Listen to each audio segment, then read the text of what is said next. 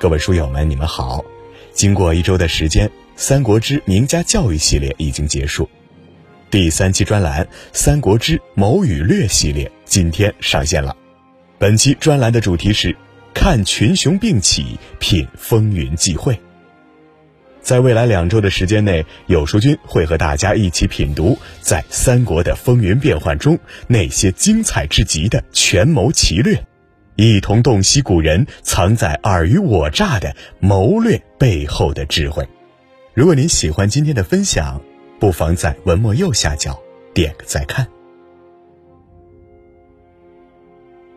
三国时代风云万变，英雄辈出。魏蜀吴三分天下，各君主各自称雄。如果说曹操是占了天子之力，孙权是占了地理之力，那么刘备的崛起绝对可以称得上是一段传奇。驰骋乱世的豪杰，或勇猛刚烈如项羽，或雄才大略如始皇，或奸诈狠辣如曹操。在很多人眼中，天下枭雄莫过于此，以英勇立足，用头脑上位，再凭铁腕创造辉煌。但却有一个人并非如此，那人叫刘备。说来好笑，在众人眼里，刘备智勇皆不及对手，但他最终却三分天下有其一，因为他有一招杀手锏。会哭。有人戏言刘备的江山不靠智，不靠勇，唯靠哭。毛宗岗也曾说道：“先主从来善哭，先主基业半以哭而得成。”可见刘备的哭不只是感情的流露，更是一种高明的谋略。一，哭来人心，唯有真情能得人心。哭虽然是一项人人都会的技能，但所达到的效果却要看使用者的本领。会哭的人，哭得深入人心，哭得恰到火候，能哭出自己想要看到的效果。不会哭的人，即使哭得死去活来，也毫无用处，反而会被贴上懦夫的标签。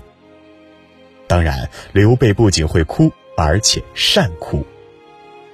试看上下五千年历史，除了传说中的哭倒长城的孟姜女外，何曾有人哭的似刘备这样轰轰烈烈？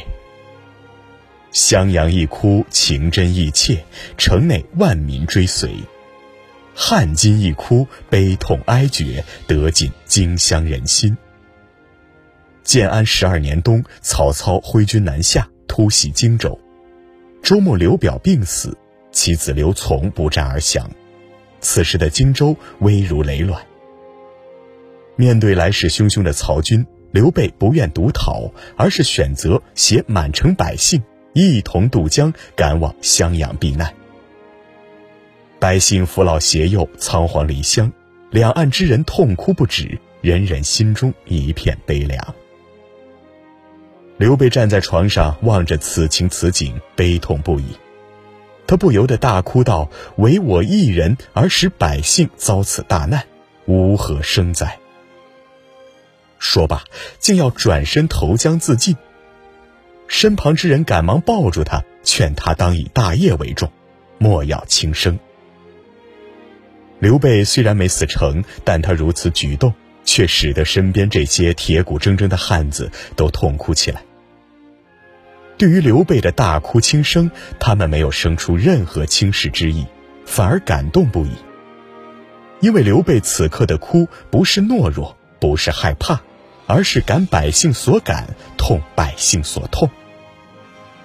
百姓流离，他有切肤之感；百姓茫然，他亦无助彷徨。刘备的泪是仁者之泪，每一滴都足以聚拢人心。当刘备率领着众多百姓赶到襄阳的时候，却发现襄阳城门紧闭。于是他站在城门前大喊刘琮，希望能给身后的百姓一个安身之处。只可惜此时的刘琮早已决心投降曹操，保全自己。至于百姓的死活，又与他何干？此刻，诸葛亮建议刘备攻打刘琮，如此荆州便唾手可得。此时的刘备抬头望天，悲泣道：“吾不忍也。”他不是不知道荆州的重要性，只是他不忍趁人之危。于是，在这兵荒马乱之中，他毅然带着十余万民众渡江南走，看着十万百姓因自己而受难，因战争而流离失所。刘备再一次流下了英雄泪。后有追兵，前有大江，生死存亡只在一线之间。手下都劝他舍弃百姓，先行离去，但刘备却拒绝了。只见他仰天悲泣，说出了感人至深的一句话：“夫既大事，必以人为本。今人归吴，吾何忍弃去？”刘备誓死也不忍抛弃百姓，百姓誓死也要追随刘备。在荆襄百姓心中，眼前这个动辄流泪的男子，才是举世无双的真英雄，才是心怀百姓的仁者。所以，他们选择追随，即便前路生死难测，依旧不离不弃。《礼记》中说：“见利不亏其义。”见死不更其手，刘备便是这样的人。他会流泪，会无奈，会悲伤，却绝不会违背本心。他的泪化成了人善的引子，引来了万人追随，也引来了民心所向。二，哭来人才，留住人才，先要留住他的心。若说刘备的一生是一幅气吞山河的画，那诸葛亮无疑是浓墨重彩的一笔。三顾茅庐的故事妇孺皆知，但大家或许不知，诸葛亮其实也是被刘备哭出笼中的。刘备帐中原有一军师名徐庶，是个典型的大孝子。徐庶曾助刘备打了不少胜仗，也因此受到曹操的关注。为了招揽徐庶，曹操派人接走了徐庶的母亲。无可奈何之下，徐庶只能离开刘备，前去曹营寻母。在为徐庶送行之时，刘备没有不甘，也没有恼怒，他只是送了一程又一程，即便徐庶已经走远了，他还是依依不舍，凝泪而望。徐庶彻底被他的深情厚谊打动了。于是行到中途又折了回来，将诸葛亮举荐给了刘备。原本只是萍水相逢的普通君臣，刘备却能很快的走入臣子的心。他的泪滴滴都淌在了徐庶的脆弱之处，转身不被记恨，离去仍得真心。刘备一哭，让徐庶走马见诸葛。刘备一哭，让孔明一生服汉室。正如毛宗岗所说：“请诸葛亮，则哭而请之；不哭，则亮安得有出山之心？”其实不只是诸葛亮，就连赵云也是刘备哭来的。刘备初见赵子龙时，是在公孙瓒处。当时公孙瓒被袁绍围困，刘备领兵前来救援。在此期间，他结识了赵云，并相处融洽。临分别时，刘备更是执手垂泪，不忍相离，这给赵云心中留下了很深的印象。后来又经过几次见面，二人感情也越来越亲密。每次离开，皆是洒泪而别；每次流泪，都深深触动着赵云的心，使得赵云对他死心塌地。后来，赵云几经周折，终于入了刘备麾下，并发自肺腑地说道：“云奔走四方，择主而事，未有如使君者。今得相随，大趁平生，虽肝脑涂地，无恨也。”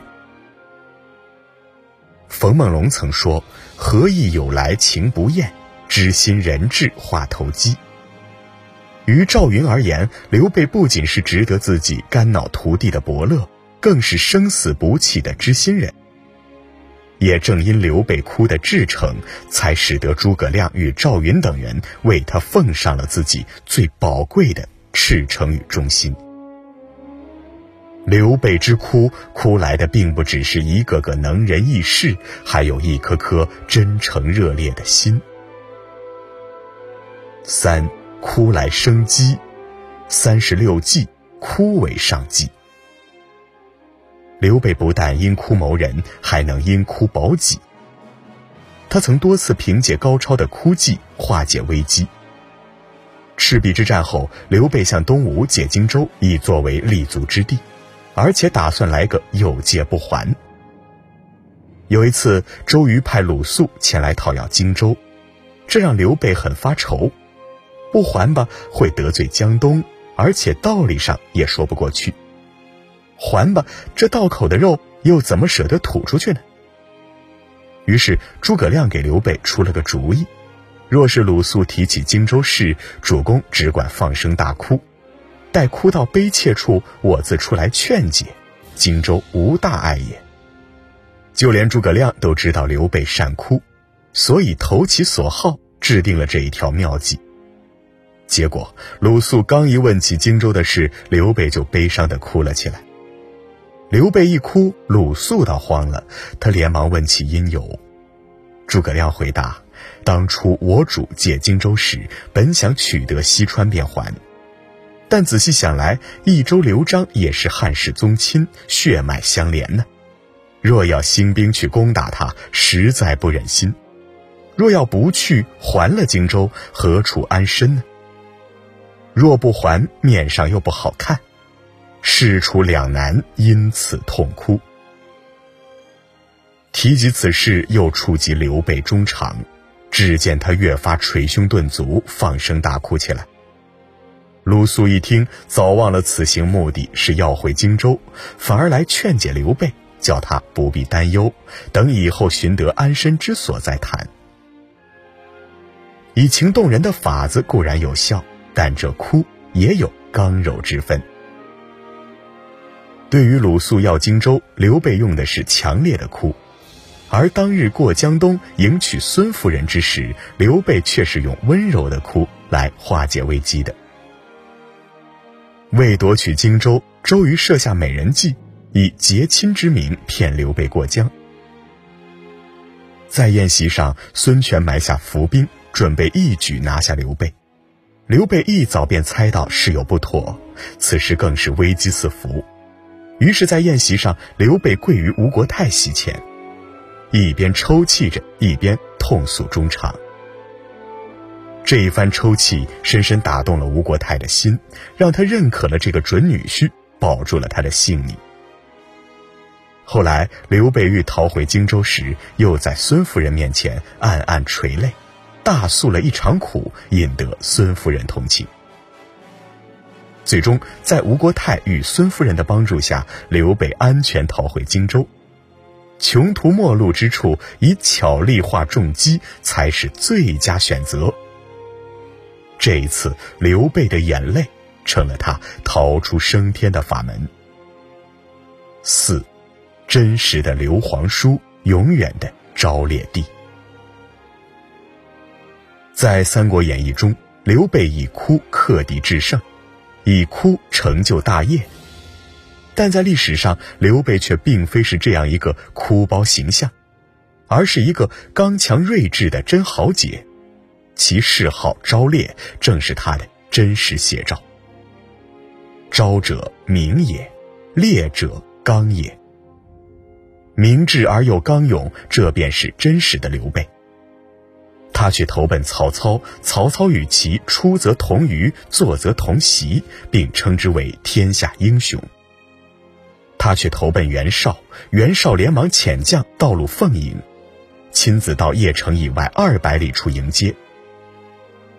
他去投奔刘表，刘表以上宾礼待之，甚至连荆州豪杰都偷偷向刘备靠拢了。朋友的尊重，敌人的尊重，名士的尊重。诸侯的尊重，这足以说明刘备是一个值得尊重的人。而这样的人，又怎会是一个动辄流泪的哭包呢？其实，刘备的江山不是哭来的，而是靠着他败而不馁的精神和仁德处世的原则，一步步打拼出来的。这才是刘备的雄才伟略，这才是真正的昭烈帝。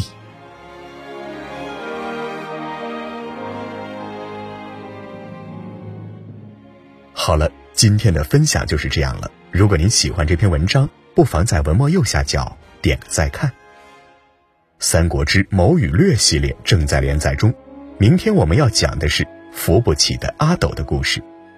想知道更多三国精彩内幕，每天记得准时来收听哦。在这个碎片化的时代，你有多久没读完一本书了？长按识别文末二维码，免费领取五十二本共读好书，每天有主播读给你听哦。我是阿成，我在山东烟台向你问好。